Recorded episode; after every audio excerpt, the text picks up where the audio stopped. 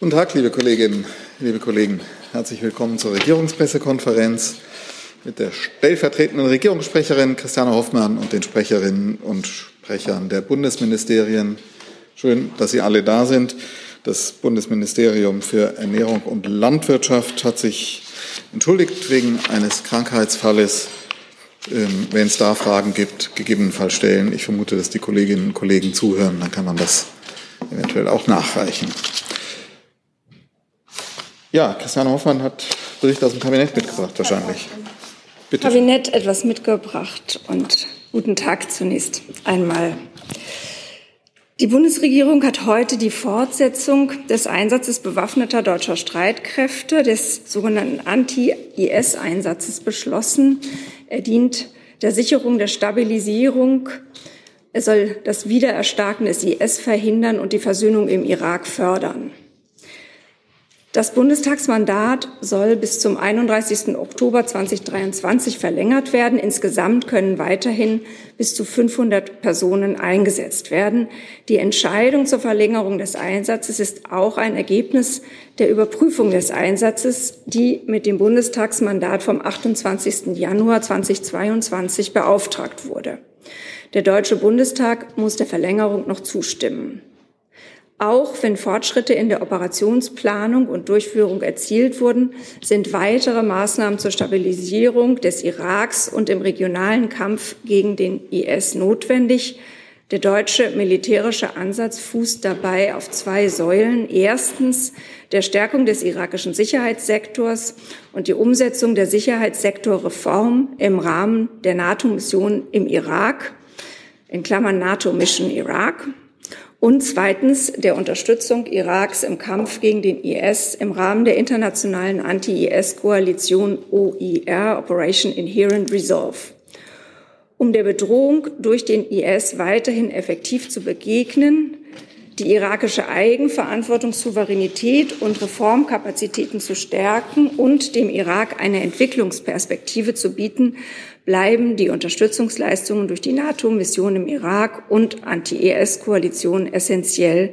Die internationale Unterstützung erfolgt in enger Abstimmung mit den Bedürfnissen der irakischen Regierung und auf deren ausdrückliche Bitte. Soweit. Dann hat das Kabinett den Entwurf eines Gesetzes zur Zahlung einer Energiepreispauschale an Renten- und Versorgungsbeziehende und zur Erweiterung des Übergangsbereichs beschlossen. Das ist eine Formulierungshilfe. Bis 15. Dezember sollen nun auch alle Rentnerinnen und Rentner eine Energiepreispauschale in Höhe von 300 Euro erhalten, so wie es in der Koalition mit dem dritten Entlastungspaket vereinbart wurde. Das Bundeskabinett hat dazu heute einen Gesetzentwurf, wie schon gesagt, zur Zahlung einer Energiepreispauschale an Renten- und Versorgungsbeziehende und zur Erweiterung des Übergangsbereichs beschlossen, und zwar als Formulierungshilfe für den Deutschen Bundestag. Des Weiteren wird mit der Formulierungshilfe ab 1. Januar 2023 die Obergrenze des Übergangsbereichs für sozialversicherungspflichtig Beschäftigte von 1.600 Euro auf bis zu 2.000 Euro monatlich angehoben. Auf diese Weise werden vor allem sozialversicherungspflichtig Beschäftigte mit geringem Arbeitsentgelt weiter entlastet.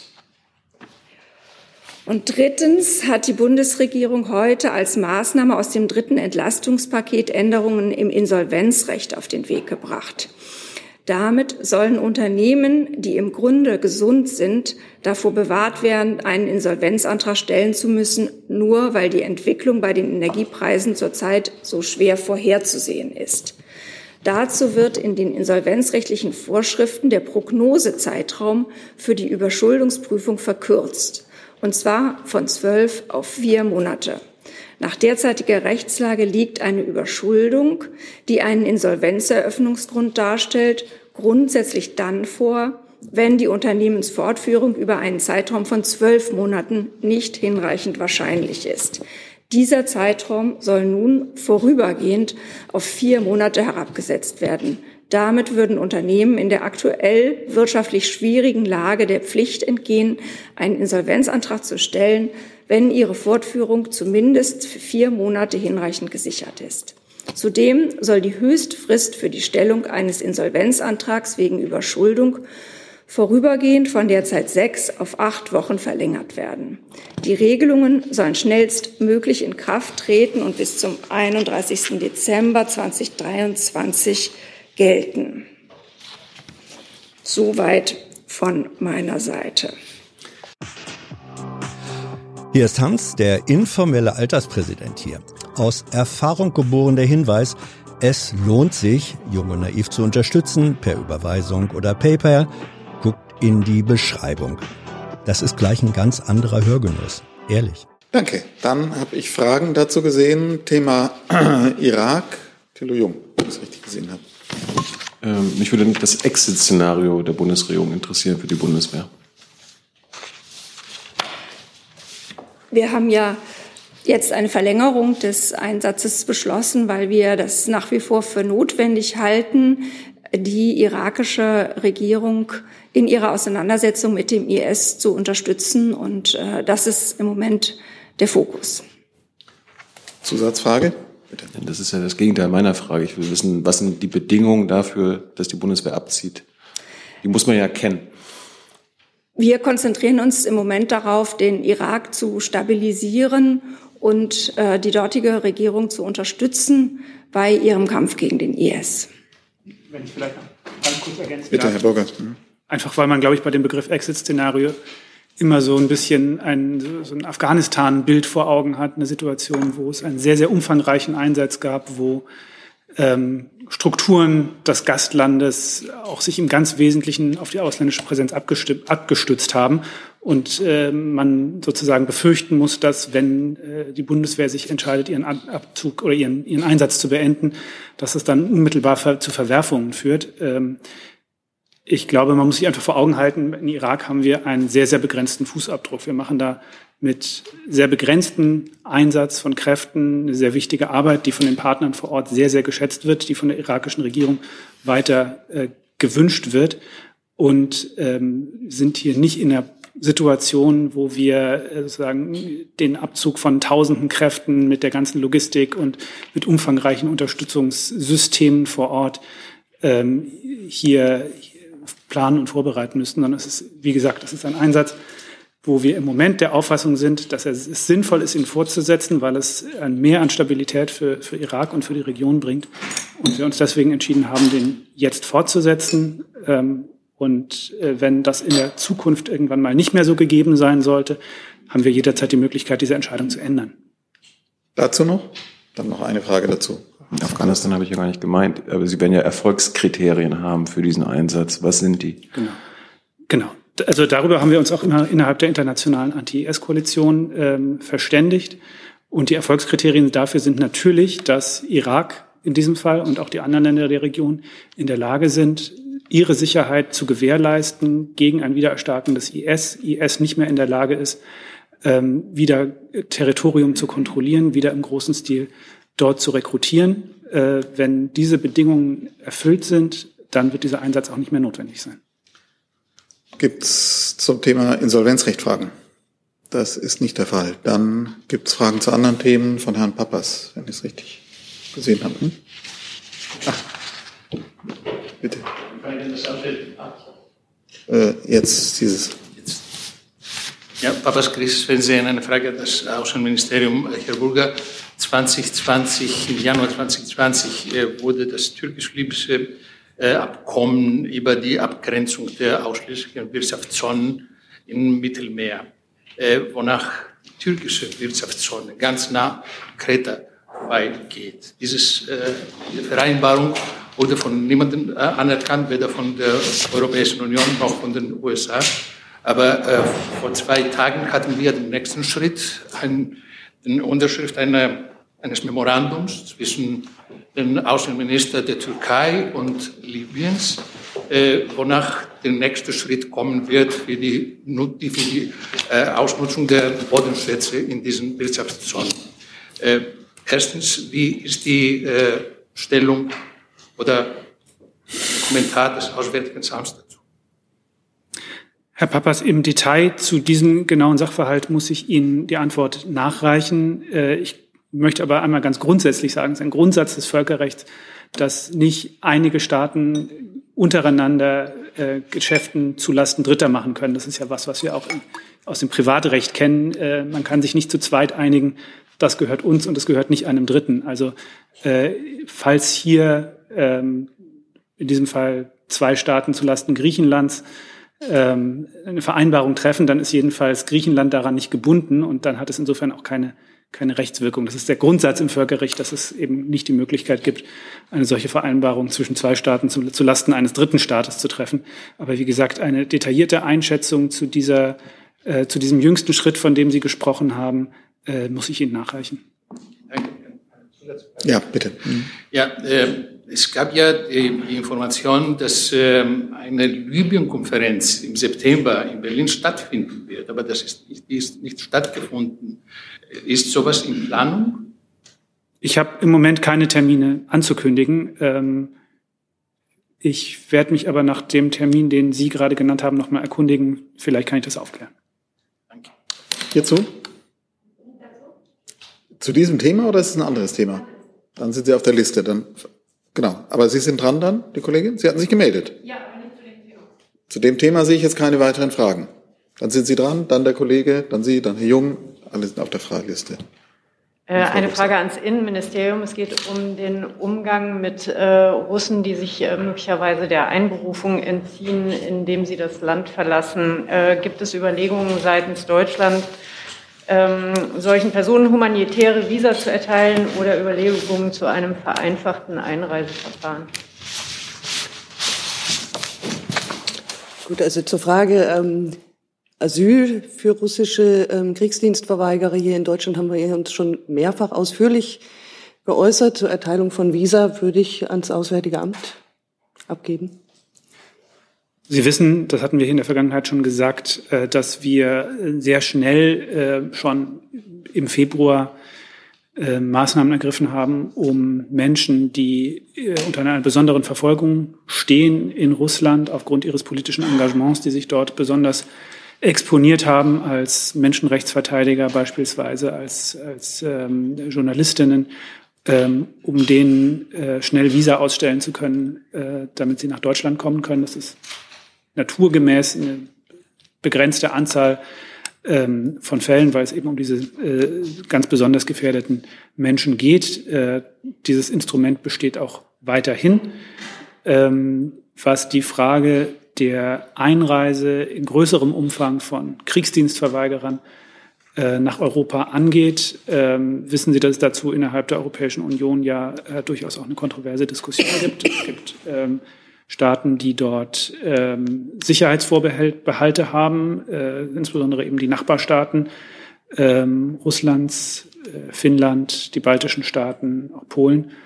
Und ähm, nach unserer Auffassung muss man diese Bedenken ernst nehmen und deswegen muss jede Lösung, die wir in diesem Kontext anbieten, aus unserer Sicht eine sein, die ähm, innerhalb der Europäischen Union abgestimmt ist. Äh, darum bemühen wir uns und wie gesagt, gleichzeitig wollen wir die Möglichkeit offen halten, Menschen, die unter ganz besonderem Verfolgungsdruck steht, stehen, äh, eine, eine Aufnahme in Deutschland zu ermöglichen.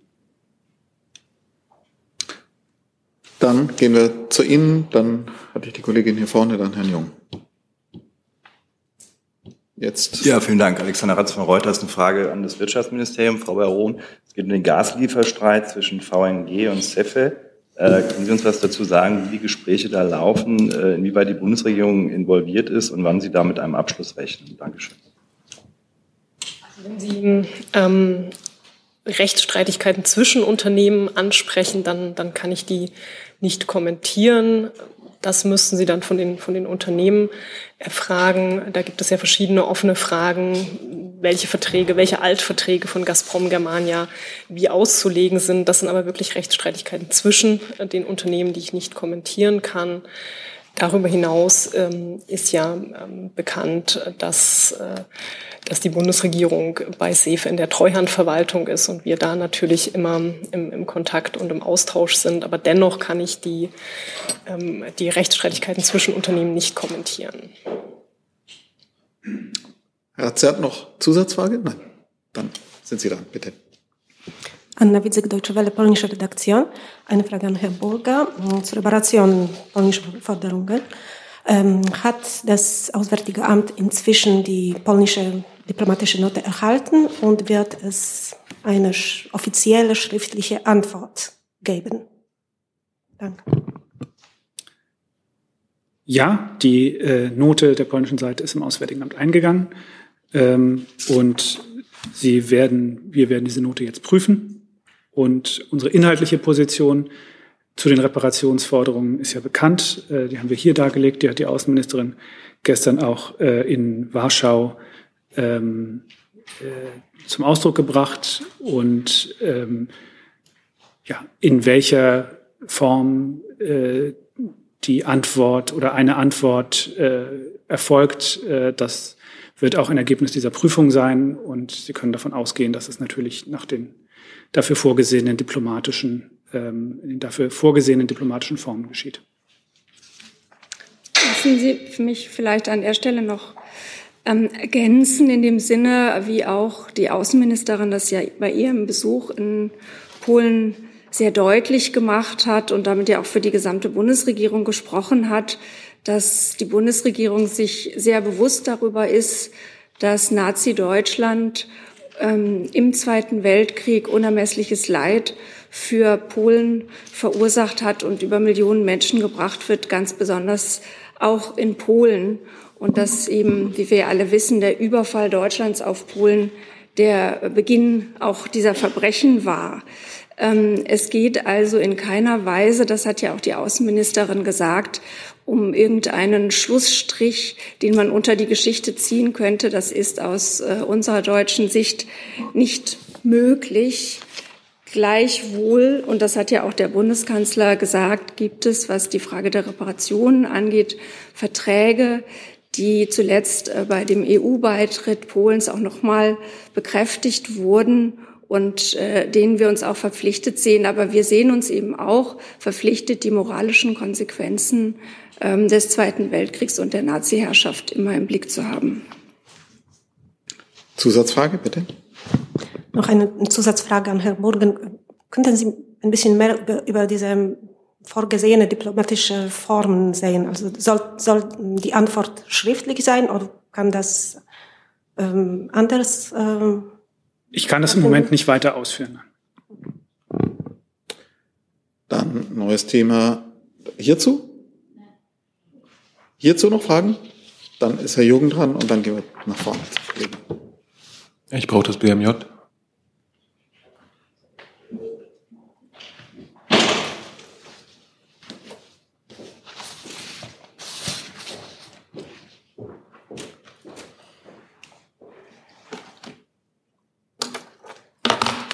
auch ans BMI, als Verfassungsministerium. Äh, ich habe eine Frage zur Haltung der Bundesregierung zur Teilwiederholung der Bundestagswahl, weil letzte Woche hat ja der Berliner Verfassungsgerichtshof ähm, zu, äh, zunächst geurteilt, dass die Grund Wahlgrundsätze in Berlin flächendeckend so schwer verletzt worden sind, dass die Integrität der äh, Wahl als Ganzes nicht gegeben sei und darum quasi die Bezirks- und Abgeordnetenwahl komplett wiederholt werden muss. Ähm, kann die Bundesregierung nachvollziehen, warum die Bundestagswahl dann nicht in Berlin komplett äh, wiederholt werden muss, wenn das ja parallel zu den anderen Wahlen stattgefunden hat? Also erstmal vielen Dank ähm, für die Frage. Zu der ähm, Frage, die durchaus komplex ist, hat sich ja der Bundesjustizminister am Sonntag auch in Interview in der BAMS geäußert.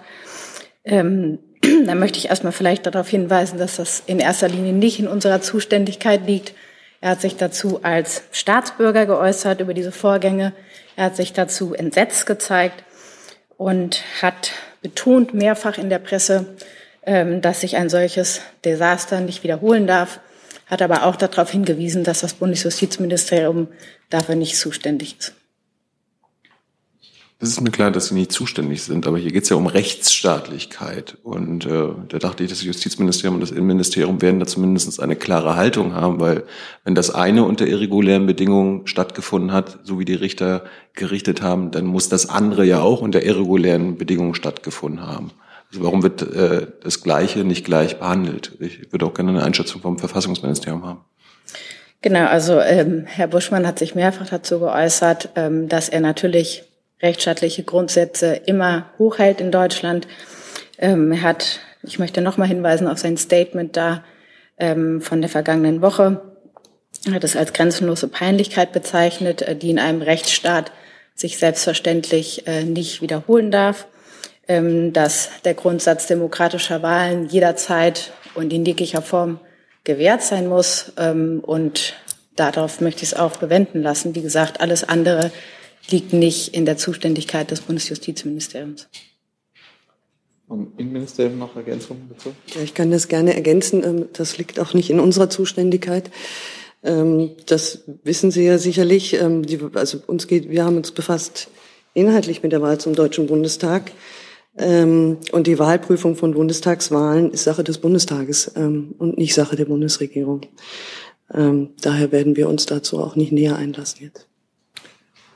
Dann wechseln wir das Thema. Kommt zu Ihrer Frage, bitte. Uwe Jahn, ARD Hauptstadtstudio. Eine Frage an Frau, es tut mir leid, Dr. Baron. Okay, ich rede einfach schon mal oder genau.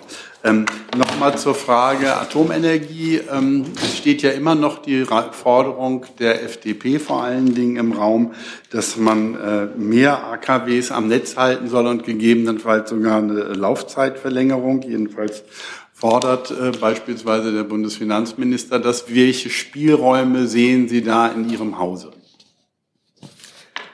Also aktuell läuft die Ressortabstimmung über die gesetzliche Umsetzung der von uns vorgeschlagenen Einsatzreserve Atom. Die Ressortabstimmung dauert auch noch an und die Abstimmung mit den Ressorts dauern an und wir haben eben einen Vorschlag gemacht, der sowohl die Eckpunkte umsetzt, die wir mit den Betreibern, mit E.ON und ENBW ja veröffentlicht haben, und der auch die Eckpunkte des Abwehrschirms, den, den Kanzler, Vizekanzler und, und Finanzminister vorgestellt haben, in den Blick nimmt. Und Ziel ist es dabei, die Möglichkeit zu schaffen, die süddeutschen Atomkraftwerke bis zum Frühjahr 2030 als Einsatzmöglichkeit vorzusehen. Und zu diesem Vorschlag sind wir in der Ressortabstimmung. Zusatz, Herr Jan. Ja, ich glaube, das war allgemein bekannt. Jetzt nochmal die Frage sozusagen, Sie gibt es in Ihrem Hause Überlegungen darüber hinaus, Atomenergie weiter einzusetzen oder dafür Vorbereitungen zu schaffen? Wie gesagt, wir haben ja eine Verständigung getroffen, die veröffentlicht ist, Eckpunkte vom 27.09. mit den Betreibern der Atomkraftwerke E.ON und ENBW, die genau diesen Vorschlag machen. Dieser Vorschlag ebenfalls aufgegriffen in den Eckpunkten zur Abwehr, zum Abwehrschirm der Bundesregierung und zu diesem Vorschlag haben wir einen, einen gesetzgeberischen Vorschlag gemacht, ähm, der Änderungen im Atomgesetz und im Energiewirtschaftsgesetz beinhaltet. Und zu diesem Vorschlag sind wir in der Ressortabstimmung. Hierzu? Da sehe ich Nachfragen, Herr Jung. Dann. Ich würde vom BMU wissen, ob es beim äh, Nein zur Verlängerung bleibt. Von seitens des, der Ministerin Ihres Ministeriums.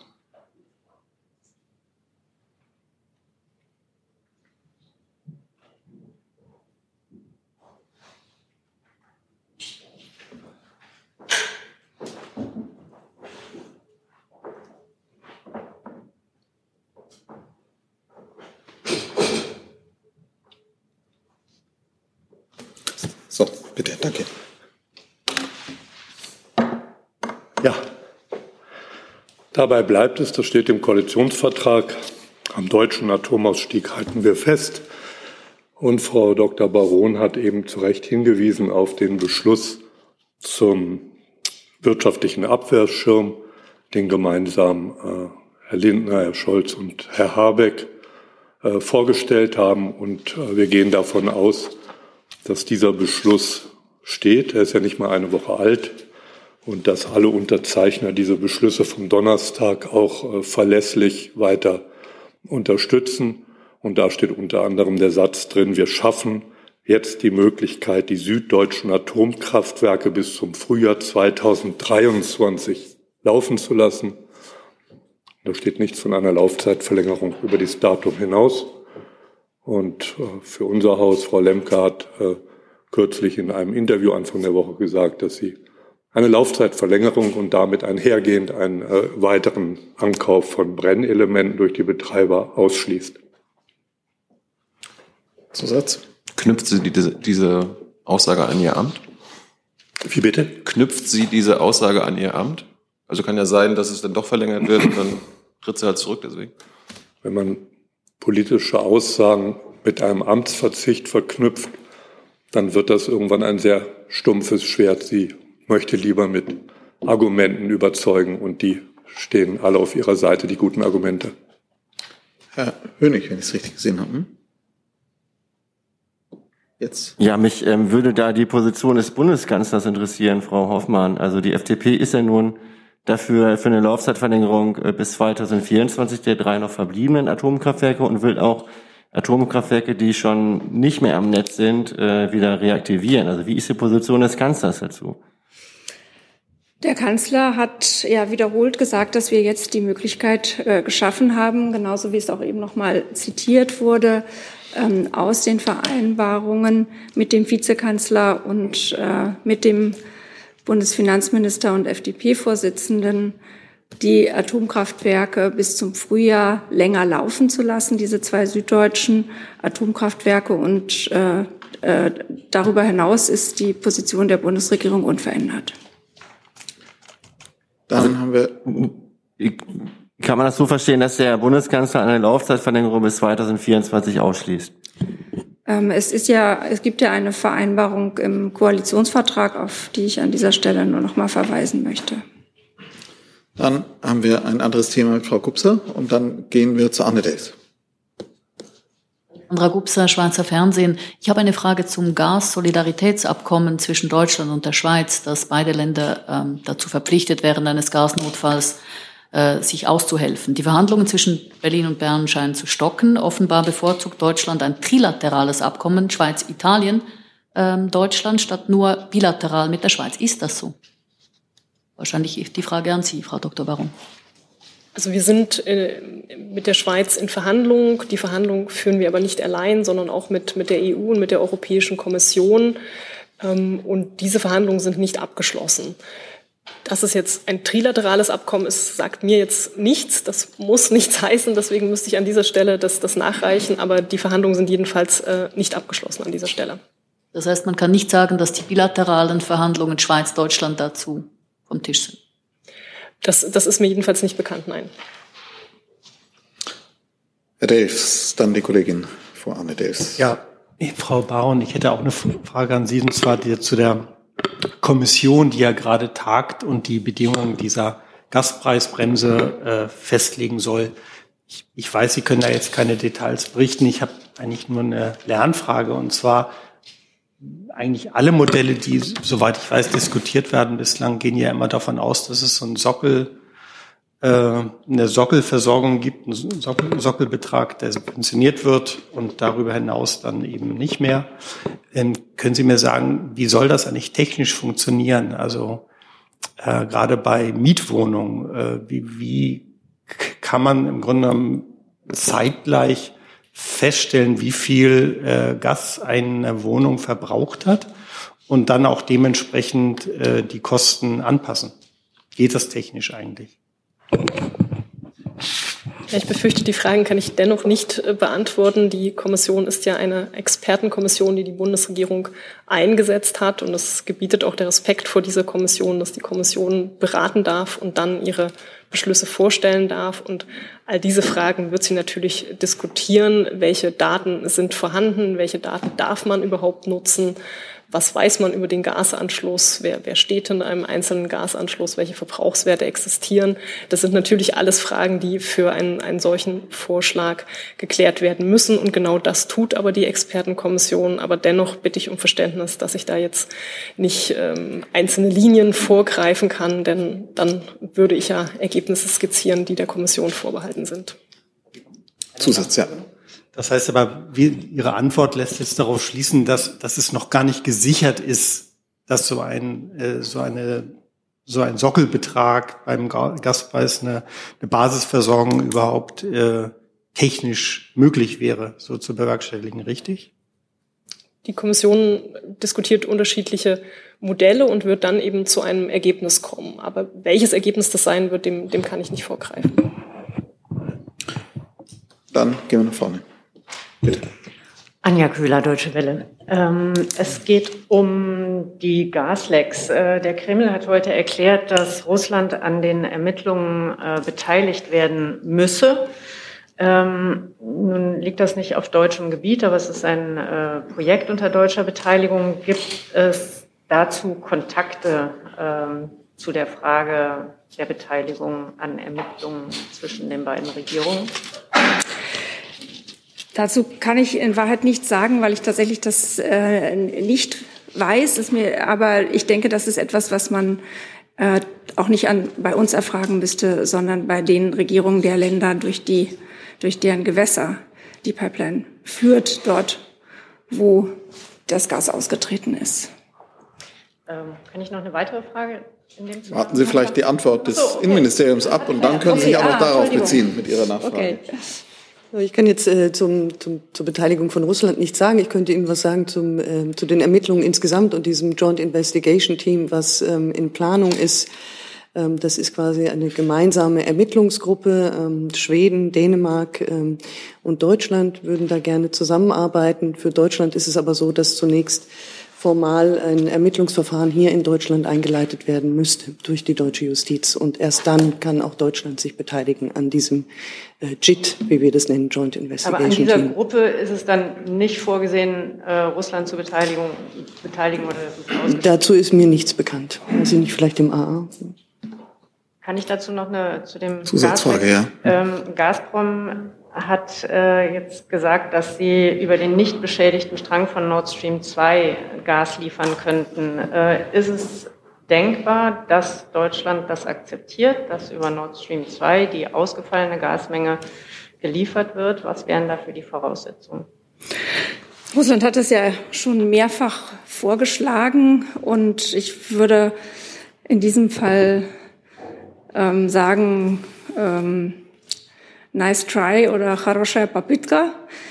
Ähm, also der Grund, warum kein Gas fließt, schon seit längerem ist ja nicht, dass die Pipeline Nord Stream 1 äh, defekt gewesen wäre, sondern dass Russland äh, nicht mehr liefern wollte und äh, Vorwände dafür gefunden hat, politische Vorwände dafür, nicht zu liefern. Und insofern äh, gehen wir davon aus, äh, dass Russland kein zuverlässiger Lieferant ist, egal durch welche Röhren. Dazu? Herr Wönig. Herr Wönig? Ja, sorry. Ähm, Dann Herr Ratz. Ja, ans, ans BMI die Frage. Ähm, das Bundeskriminalamt soll von einer gezielten Sabotage der Pipelines ausgehen. Das gehe aus einem Schreiben an Vertreter der Wirtschaft hervor, ähm, berichtet der Spiegel. Inwieweit können Sie das bestätigen? Das ist so, dass das Bundeskriminalamt, äh, die Sicherheitsbehörden insgesamt in Deutschland fortlaufend ähm, aktualisierte Gefährdungsbewertungen für kritische Infrastrukturen vornehmen. Ähm, dazu gehören auch diese Gefährdungsbewertungen, die Sie hier gerade zitieren. Ähm, die Spiegelmeldung habe ich gesehen. Ähm, es ist so, dass äh, die Gefährdungsbewertungen an die Unternehmen gehen, an die kritischen Infrastrukturunternehmen, damit die entsprechend die Schutzmaßnahmen für ihre Unternehmen anpassen können. Und eine solche Gefährdungsbewertung, eine solche Gefährdungsbewertung handelt es sich, die der Spiegel tatsächlich. Ich glaube, die Frage bezog sich konkret auf. Aber, aber die Frage war ja jetzt konkret, das BKA geht von einer gezielten Sabotage aus in Sachen Nord Stream 1 und 2. Also ist, ist das richtig? Also ich kann dazu vielleicht insofern sagen, dass also alle vorliegenden Informationen aus Sicht der Bundesregierung darauf hinweisen, dass es sich um einen vorsätzlichen Sabotageakt handelt. Herr Ratz. Ja, genau, genau dazu, wenn ich ergänzen darf. In dem Bericht heißt es laut Spiegel, dass es ein staatlicher Sabotageakt war. Können Sie dazu was sagen? Zu der der Urheberschaft äh, können wir nichts sagen. Wir können nur sagen, was ich eben gesagt habe, nämlich, dass alles darauf hindeutet, dass es sich um vorsätzliche Sabotage handelt. Aber also im BKA-Bericht heißt es offenbar laut Spiegel, dass, dass äh, diese Aktion so vollumfänglich äh, gewesen sei, dass es nur ein Staat hätte ausführen können. Ich kann jetzt den, den Bericht der Kollegen oder möchte den jetzt hier auch nicht kommentieren. Ich weiß nicht, ob das Innenministerium dazu noch äh, Näheres sagen will. Sonst würden wir eben dabei bleiben, dass wir von einem vorsätzlichen Sabotageakt ausgehen. Dann ist Frau Dudin dran mit einem anderen Thema. Und dann der Kollege hier. Jetzt ist es Jetzt, da. ja. Eine Frage ans Wirtschaftsministerium, Frau Baron. Ähm, Ihr Ministerium hat vor einigen Wochen angekündigt, Eckpunkte für ein Rüstungsexportkontrollgesetz zum Anfang des Herbstes vorzulegen. Wann ist es denn soweit? Wir haben diese Eckpunkte erarbeitet und sind sozusagen auch in der, in der letzten Finalisierung. Und im nächsten Schritt stünde dann an, dass diese Eckpunkte äh, natürlich ressortabgestimmt werden müssen und die Ressortabstimmung gehen. Da bitte ich noch um etwas Geduld, aber wir sind äh, in den letzten Zügen einen Vorschlag für Eckpunkte für ein Rüstungsexportkontrollgesetz zu machen. Ähm, kurze Nachfrage. Heißt es, äh, Sie kommen in diesem Monat noch ins Kabinett? Das kann ich Ihnen nicht beantworten. Zunächst geht es ja erstmal darum, diese Eckpunkte vorzulegen und in, in die Ressortabstimmung zu geben. Wie dann weiter formell verfahren wird in den formellen Schritten, das, das ist auch mit den, mit den Ressorts zu diskutieren. Danke. ZDF, äh, eine Frage an Frau Hoffmann. Nach der gestrigen MPK hätte sich eigentlich der Kanzler da selbst mehr Konkretes gewünscht und wie zuversichtlich ist er denn, dass beim nächsten Mal da mehr rauskommt? Sehr zuversichtlich, das kann ich ähm, mit großer Bestimmtheit sagen, weil ich da auch mit ihm noch mal drüber gesprochen habe. Ähm, und es war halt, äh, er hat sich ja auch gestern im Grunde nach der MPK zufrieden gezeigt, damit in welchem Ton und in, ähm, in welcher Weise miteinander dort gesprochen wurde. Und es ist ja deutlich geworden, dass im Moment noch ein paar Voraussetzungen fehlen für eine Einigung, die jetzt aber nicht bei den Beteiligten zu suchen sind, sondern da geht es darum, dass man zunächst mal ähm, das Ergebnis der Expertenkommission abwartet für die Gaspreisbremse, um dann die Ausgestaltung genauer in den Blick zu nehmen. Und ähm, darüber hinaus werden wir wohl auch die Steuerschätzung zunächst einmal abwarten, um dann wirklich genau zu wissen, ähm, worüber da geredet werden kann und das und dann aber sehr zeitnah ähm, äh, äh, zu einer Einigung kommen und zu weiteren Beratungen, die dann auch sehr konkret auf eine Einigung zielen kommen. Nachfrage.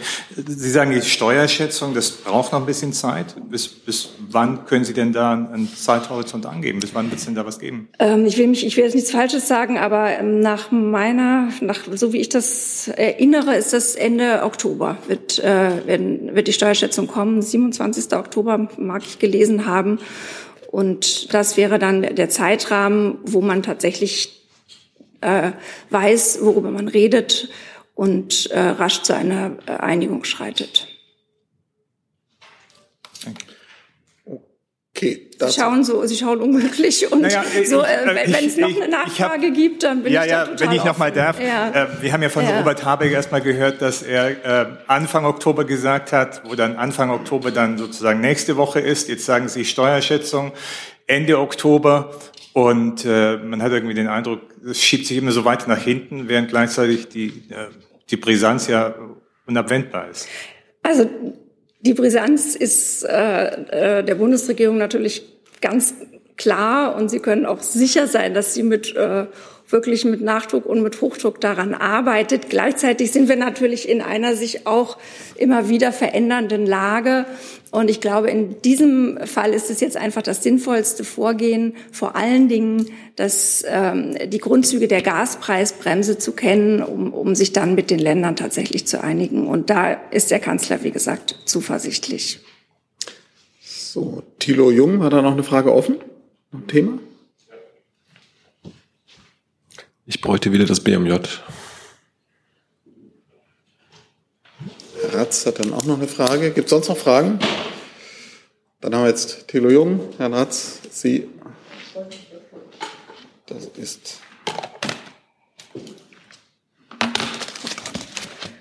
Ja, auch Thema Krise. Es ist ja absehbar, dass im Winter viele, viele Menschen ihre Mietkosten nicht mehr tragen können. Und es gibt immer noch keine Regelung seitens des äh, Justizministeriums äh, für einen Wohnungskündigungsschutz. Ähm, Die Frage ist, wo bleibt der? Und Frau Hoffmann, im Koalitionsvertrag wurde ja ein effektiver Kündigungsschutz vereinbart. Äh, zählt das nicht mehr? Ja, vielen Dank. Ähm, auch dazu gab es gestern übrigens einen Beschluss ähm, bei der MGPK. Es gibt dazu klare Vorgaben im Koalitionsvertrag, ähm, dass angemessener Schutz durch das soziale Mietrecht ähm, herbeigeführt werden soll. Und wir haben ja auch schon mehrfach an dieser Stelle betont, dass das sowohl der Bundesregierung als auch dem BMJ gerade in der momentanigen Krise ein besonders wichtiges Anliegen ist. Jetzt gab es ja vor kurzem erstmal den gerade beschlossenen Schutzschirm von 200 Millionen, der natürlich auch dafür da ist, Bürgerinnen und Bürger und besonders auch die Mieter und Mieterinnen zu entlasten. Ähm, darüber hinaus sind im Koalitionsvertrag weitere Vorhaben, gerade im Bereich soziales Mietrecht, ähm, vorgesehen, die wir mit Nachdruck bearbeiten. Und ähm, das wurde an dieser Stelle, glaube ich, auch schon mehrfach gesagt, voraussichtlich noch in diesem Jahr umsetzen werden. Aber das beantwortet ja nicht meine Frage. Frau Hoffmann würde noch. Ja, ich kann dem wirklich nicht, nicht viel hinzufügen, weil das ja sehr umfassend beantwortet wurde und kann nur sagen, Sie haben gefragt, ob das nicht zählt und ich, meine Antwort ist doch, das zählt. Ja, dann ist aber die Frage, wo, wo bleibt dieser Wohnungskündigungsschutz? Ich meine, äh, das Entlastungspaket wird bei vielen Menschen aber nicht ausreichen, damit sie ihre Mietkosten tragen können. Äh, die Aussetzung von Strom- und Gassperren wird auch nicht reichen. Äh, selbst Teile der Regierungskoalition fordern ja einen effektiven Wohnungskündigungsschutz. Und Ihr Ministerium, Ihr Minister äh, schlägt sich ja immer wieder auf Seiten der Hausbesitzer und Wohnungsbesitzer, wo er dann sagt, naja, die müssen ja auch von den Mieteinnahmen leben. Aber hier geht es ja darum, dass Obdachlosigkeit, Wohnungslosigkeit verhindert wird. Und da scheinen, scheint Ihr Ministerium das zu blockieren. Warum? Wie gesagt, ich habe gerade darauf hingewiesen, dass das dem Bundesjustizministerium ein besonders wichtiges Anliegen ist. Es stimmt ja nicht, dass da bisher gar nichts getan wurde. Ähm, ich habe gerade schon auf, die 200, auf das 200 Millionen Paket hingewiesen. Im Koalitionsvertrag sind diverse Maßnahmen zur Ausgestaltung des sozialen Mietrechts. Ähm, ich weise hin auf die Verlängerung der Mietpreisbremse bis 229, Senkung der Kappungsgrenze, Gebieten mit Wohnraummangel von 15 Prozent auf 11 Prozent, Verpflichtung zur Erstellung qualifizierter Mietspiegel und so weiter und so fort. Das sind die Vorgaben, die sich die Ampelkoalition gemeinsam auf die Fahnen geschrieben haben. Und das Bundesjustizministerium, wie ich schon betont habe, arbeitet wirklich mit Nachdruck an einer Umsetzung, die voraussichtlich noch dieses Jahr erfolgen wird. Dann ist Herr Ratz dran. Vielen Dank ans Auswärtige Amt, bitte.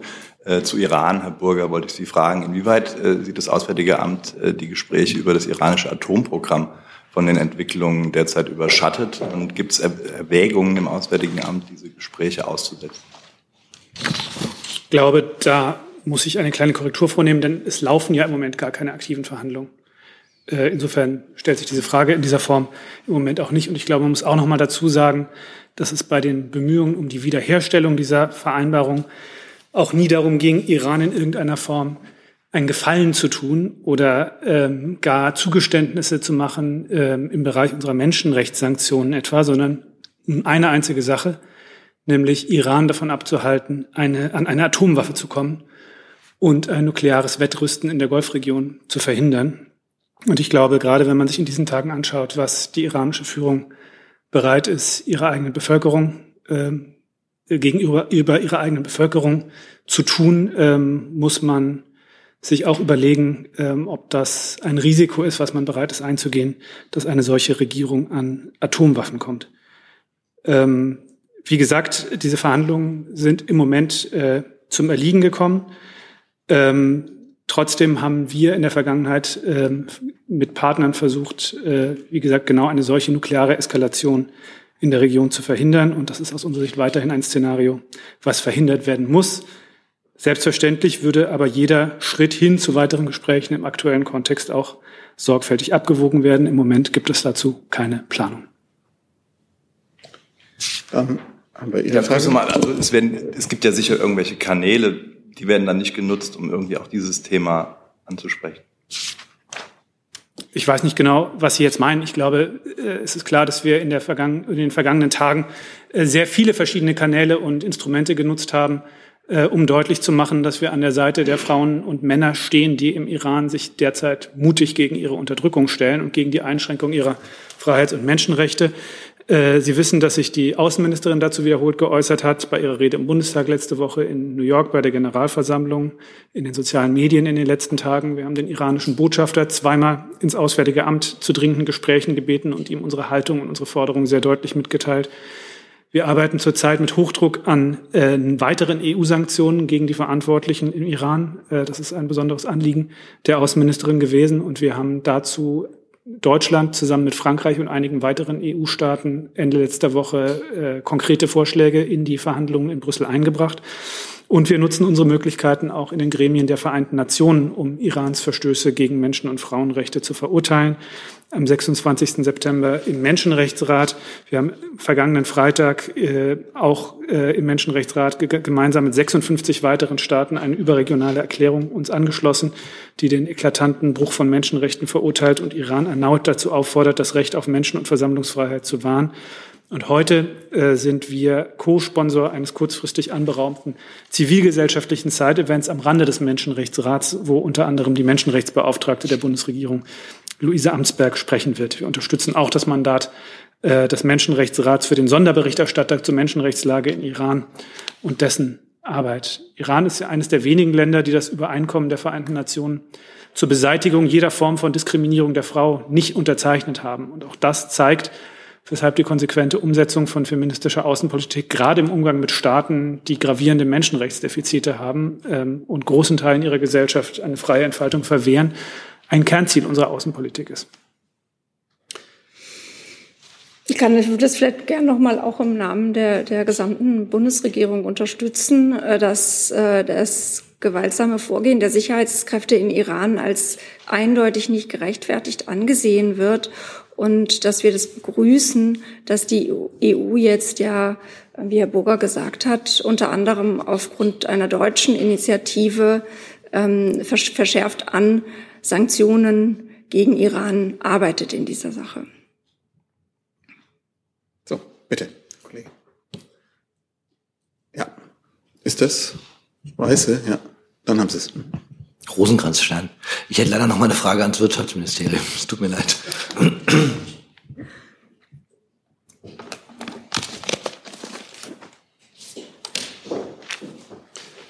Der, der Wirtschaftsminister ist jetzt äh, wiederholt zitiert worden mit äh, eigentlich dem Vorwurf, dass einige befreundete Staaten, es geht jetzt um Erdgaslieferungen nochmal, ähm, sich ähm, da ähm, Mondpreise äh, erzielen würden für die Lieferungen äh, an Gas äh, an Europa. Die Frage ist, was genau erwartet der Minister eigentlich von diesen Ländern? Und auf der anderen Seite geht es ja auch um die Einkaufsseite. Da gab es den, äh, den, den Hinweis darauf, dass ein synchronisiertes Einkaufsverhalten äh, seitens Europa da eventuell Abhilfe schaffen könnte. Gibt es da konkrete Überlegungen und wie sehen die aus? Genau, also der Minister nimmt Bezug, äh, Sie zitieren ihn aus einem, einem Interview, was, was heute erschienen ist, und er nimmt Bezug auf die Diskussion im Energierat am vergangenen Freitag. Es ist natürlich so, dass es äh, unterschiedliche Profiteure hoher Energiepreise gibt und deswegen ähm, ist es eben die Aufgabe, mit allen Staaten zu sprechen. Das macht die Europäische Kommission ja auch und das, das machen die europäischen Länder. Und demzufolge war das Gegenstand der Diskussion im Energierat am vergangenen Freitag. Und äh, beim Thema Gas gibt es äh, auch da ähm, eine, eine Diskussion, wie man eben ähm, in der Zukunft diesen hohen Preisen besser begegnen kann. Und unter anderem gibt es die Diskussion über eine einen gemeinsamen, stärkeren Einkauf von Gas. Also oft wird das diskutiert unter dem Stichwort einer Einkaufsgemeinschaft, dass sich sozusagen die, die EU-Staaten ihre, ihre Kräfte bündeln, um äh, gemeinsam bessere Preise erzielen zu können. Und das steht hinter dem, äh, was der Minister sagt. Dazu gibt es noch keine Entscheidung auf der europäischen Ebene. Aber es gibt die Diskussionen dazu, wie gesagt, zuletzt beim Energierat am vergangenen Freitag. Noch eine Nachfrage zum, zum ersten Teil der Frage. Also was ist, genau ist die Erwartung an die befreundeten Länder, dass sie jetzt konkret Preise senken? Also zunächst mal kann ich da jetzt nicht, nicht vorgreifen. Es, es muss darüber gesprochen werden, wie man eben im, in Europa und mit, mit verbundenen Ländern Möglichkeiten findet, ähm, Preise in der, in der mittleren Frist durch eine, eine, eine bessere Abstimmung des, des Einkaufs äh, zu dämpfen. und äh, da aber natürlich immer in dem Spannungsfeld zwischen Preisentwicklung und Versorgungssicherheit den richtigen Mittelweg zu finden. Denn natürlich muss das Ziel und, und die Möglichkeit, genug Gas einzukaufen und die Versorgungssicherheit zu gewährleisten, ebenfalls erhalten bleiben. Ich kann da jetzt nicht konkreter werden, aber das, das so der Rahmen der Gespräche, ähm, wie sie auf europäischer Ebene geführt werden. Hey Leute, politischer Journalismus muss nicht kommerziell oder öffentlich-rechtlich sein. Podcasts müssen nicht durch grässliche Werbung finanziert sein. Jung Naiv ist der beste Beweis dafür. Damit das so bleibt, unterstützt uns einfach finanziell. Danke vorab und jetzt geht's weiter. Damit sind wir am Ende der Fragenliste. Noch eine Frage, bitte. Ja, gibt nochmal ein Auswärtiges Amt zu Bosnien-Herzegowina. Äh, werden Sie ja mitbekommen haben, was Christian Schmidt dort gemacht hat.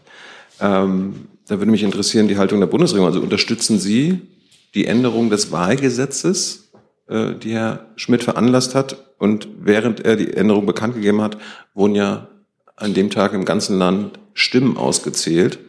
Das ist natürlich sehr wirr. Und war der Bundesregierung eigentlich bekannt, dass Schmidt monatelang geheime Verhandlungen mit dem kroatischen Ministerpräsidenten dazu geführt hatte? Ich kann Ihnen dazu nur so viel sagen, dass Christian Schmidt seine Entscheidung unabhängig trifft, gemäß seines Mandats und für diese wichtige Aufgabe unsere Unterstützung hat.